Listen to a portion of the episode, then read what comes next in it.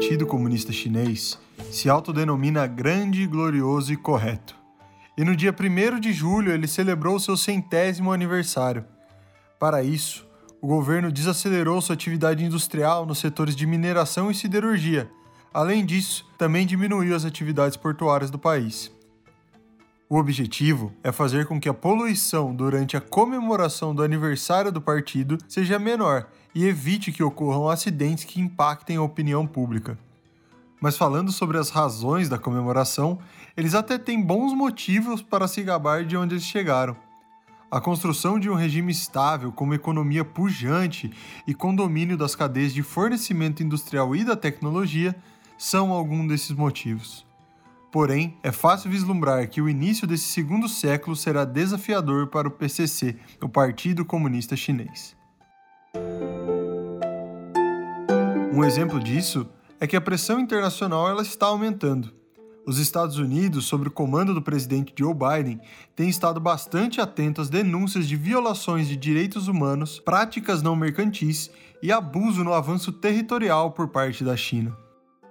Also take on directly the challenges posed by our prosperity, security and democratic values by our most serious competitor, China We'll confront China's economic abuses, counter its aggressive, coercive action to push back on China's attack on human rights, intellectual property, and global governance. But we are ready to work with Beijing when it's in America's interest to do so. Em março, os Estados Unidos e seus aliados, incluindo a União Europeia, o Reino Unido e o Canadá, impuseram sanções às autoridades chinesas por supostas violações dos direitos humanos contra minorias étnicas na região ocidental de Xinjiang. Pequim retaliou isso com suas próprias sanções. Eu sou Junior Monte e no Velho Tips de hoje vamos falar um pouco sobre esses desafios e quais as ferramentas que o Partido Comunista Chinês deverá usar para repeli-los. A produção desse episódio foi feita em conjunto de Karine Sena e Guillermo Parra Bernal.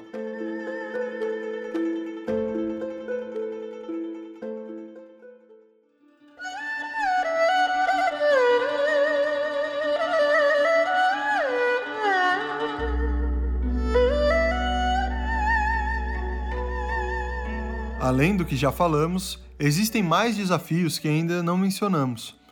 Os americanos e os britânicos estão entre os povos que se manifestaram contra o controle cada vez maior da China sobre Hong Kong, uma ex-colônia britânica que voltou ao domínio chinês em 1997. Em entrevista à rede de notícias financeiras CNBC, o diretor do Instituto Kissinger do Wilson Center para a China e os Estados Unidos, Robert Daly, disse que o mais interessante é que essa pressão externa não diminui o apoio interno ao Partido Comunista Chinês e ao seu presidente Xi Jinping. Mas como é que o regime chinês poderia aguentar tamanha pressão internacional? Baseado nas conversas com especialistas e leituras de artigos para a produção desse podcast, acreditamos que há três ou quatro coisas que permitem ao PCC ser tão resiliente aos ataques do mundo democrático. Por um lado, paciência e sabedoria política. Por outro, o poderio econômico e militar. Um terceiro aspecto nesse sentido seria a gradual transformação ideológica do Partido Comunista Chinês, que é pragmático às vezes e ortodoxo em tantas outras. E por fim, um último ponto é a inteligência do seu líder em purgar o partido de oponentes usando a luta contra a corrupção como principal lema. Antes de entrar nesses temas mais profundamente, precisamos falar um pouco da história do PCC. A China é a única ditadura comunista no mundo que foi capaz de transformar a fome e o atraso em oportunidades desde a crise do petróleo nos anos de 1970. O patriarca da China comunista, Mao Tse-tung, ganhou poder em 1949, só que até sua morte em 1976 não conseguiu tirar o país da pobreza. Seu sucessor, Deng Xiaoping, reconheceu a necessidade de mudar alguns dos alicerces do ideário econômico do seu predecessor, tudo pela sobrevivência. Deu certo. Deng fez do Partido Comunista um monstro implacável, ágil nas mudanças e astuto em reconhecer demandas. A queda da cortina de ferro no final dos anos 80, que levou à implosão da União Soviética e de todo o bloco comunista no leste europeu, afetou a China, mas não tão severamente. A paciência do regime desde a saída de Deng Xiaoping permitiu à China virar esse jogo.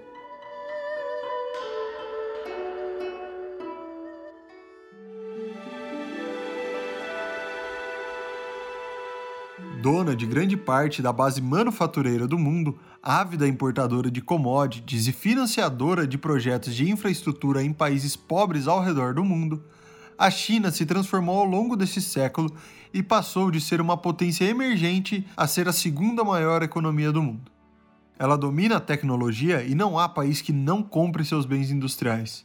Mas existem motivos para que todos os países comecem a ver essa hegemonia crescente como preocupante. Muitos governantes veem na figura do atual presidente Xi Jinping um autocrata capaz de repetir o episódio da Praça Celestial da Paz em 1989.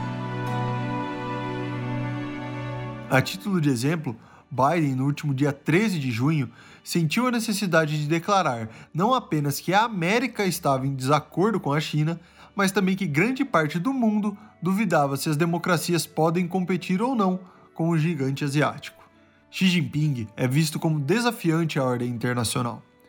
Os exemplos disso são sua recente onda de hostilidades no Mar do Sul da China, a retórica anti-americana que cresceu com a saída de Donald Trump da presidência dos Estados Unidos e a sua relutância em esclarecer o que aconteceu com o vírus da Covid-19. A ascensão dos militares chineses com a aquiescência de Xi Jinping tem causado a deterioração do relacionamento com diversos países. Entre outras coisas, a China impôs sanções comerciais à Austrália, teve um confronto militar com a Índia e efetivamente assumiu o controle de partes do disputado Mar do Sul da China, onde vários países do Sudeste Asiático têm reivindicações territoriais sobrepostas. Um dos diretores do Centro de Relações Sino-Americanas no Instituto Asia Society, Orville Shield, disse à CNBC que a agressão à China juntamente com o aumento de suas forças armadas, poderia resultar em um acidente militar ou até mesmo em um confronto militar. Ainda segundo ele, se isso acontecer, pode significar o fim do sonho da China, pode acabar com o sistema de mercado global e pode ser a reviravolta de muitas, muitas coisas como as conhecemos hoje.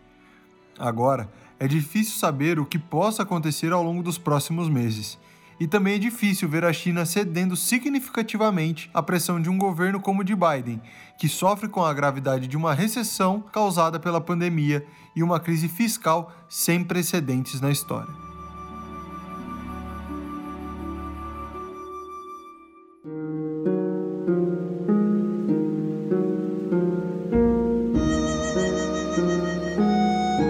Como a China deverá responder a essas pressões?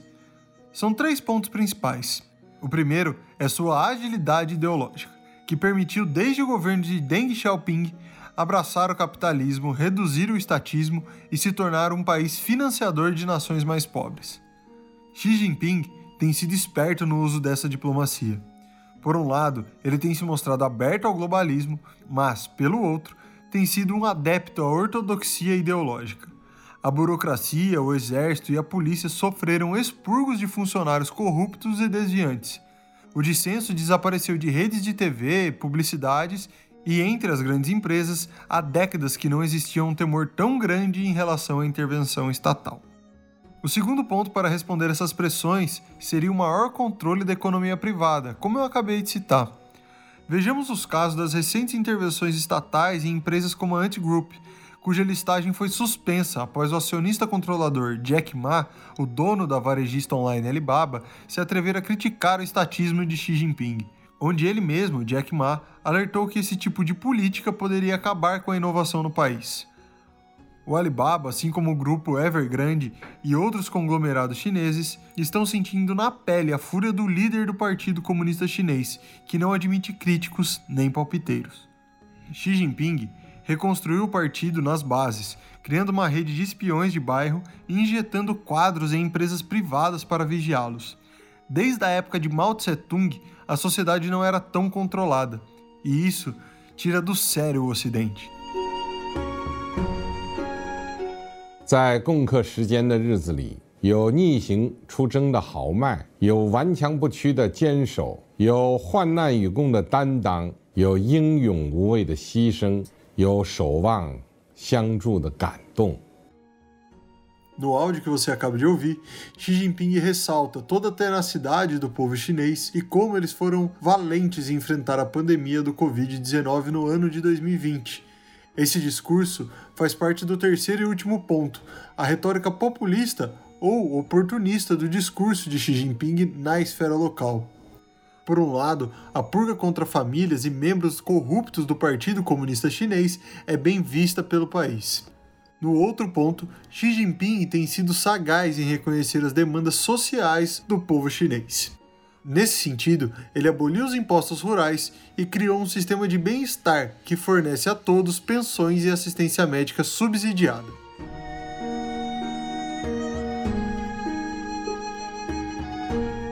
Velho Tips é o seu podcast semanal. A nossa missão é destrinchar os assuntos mais relevantes do Brasil e do mundo e que podem impactar a sua vida e os seus investimentos. A locução e edição são de Júnior Monte. O roteiro foi feito por Karine Sena e Guilhermo Parra Bernal.